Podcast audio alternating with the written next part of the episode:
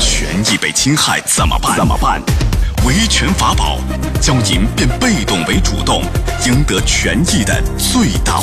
最大化。好，接下来进入到法治在线的维权法宝，我是主持人高爽，继续在直播室为您服务。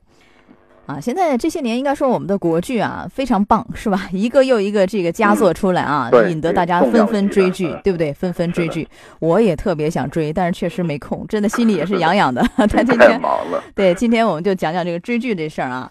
呃，有一个市民就刘女士说呢，她其实三年前就开始追剧了，嗯但是往往有时候会断粮，就是说有的时候看的特别上瘾，一看几十集连着看，十来集、二十集这么看啊，很嗯，过瘾。但是你看完以后，可能就是电视台那块儿播的相对慢一点，每天对两集，对吧？那你得等啊，这等的着急啊，是不是啊？啊，有人就有其他渠道，他们可能有些追剧的人啊，形成了一个群，哎，探讨剧情啊，怎么样啊？有其他渠道，有的什么付费的，哎，先可以看，先睹为快。完了以后，从这些其他渠道弄来的，电视台那儿还没播的哈，他们现在群里头相互传呐、就放嗯啊，就看，非常过瘾。但这个行为有可能会涉及到违法，是不是？今天我们来讲讲，邀请到的嘉宾是崔宝华律师，崔律师您好，你好，这个行为是不是涉及到了违法？您给说说这。里面涉及到一个概念，就叫著作权的概念，在我们国家又叫版权啊。比如说我这嗯这本书是我写的，必须要署我的名字，署名权。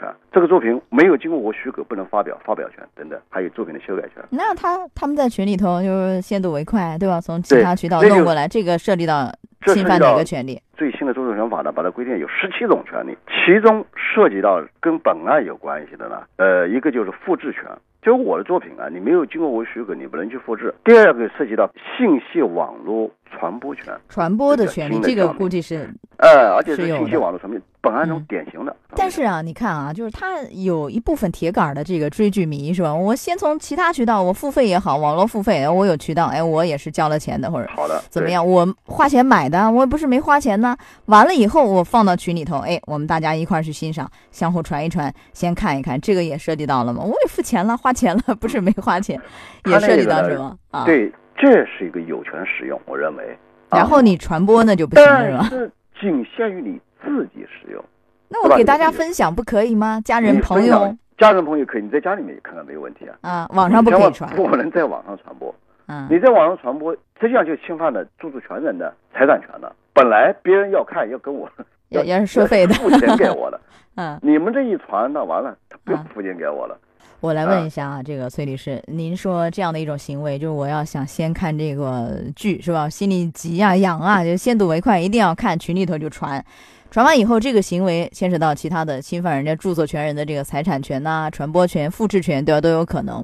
那这个啊，会面临什么样的一些法律问题？人家有可能会告，呃，就是告你们这些在群里头哎擅自传播的这样的一群人，追剧迷吗？有可能吗？要承担法律责任，就是赔偿吗？赔偿损失吗？民？情节较轻的是民事责任，情节很严重的可能构成刑事责任。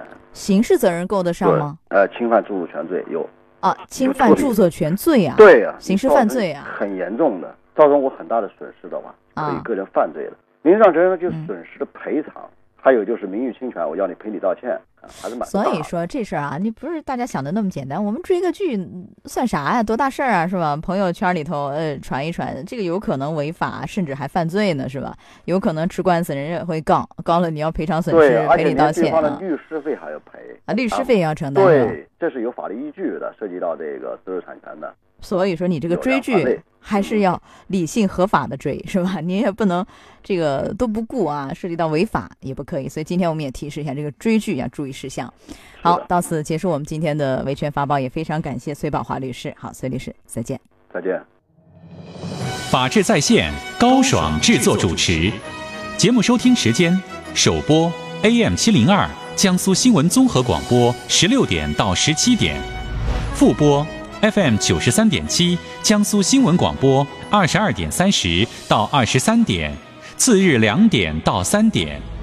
想咨询法律问题和主持人高爽互动，请下载大蓝鲸 APP 到高爽的朋友圈。节目微信公众号“江苏台法治在线”，网络收听方式：江苏广播网三 w 点 v o j s 点 c n，智能手机下载大蓝鲸 APP，或者蜻蜓软件搜索“江苏新闻综合广播法治在线”，可随时收听。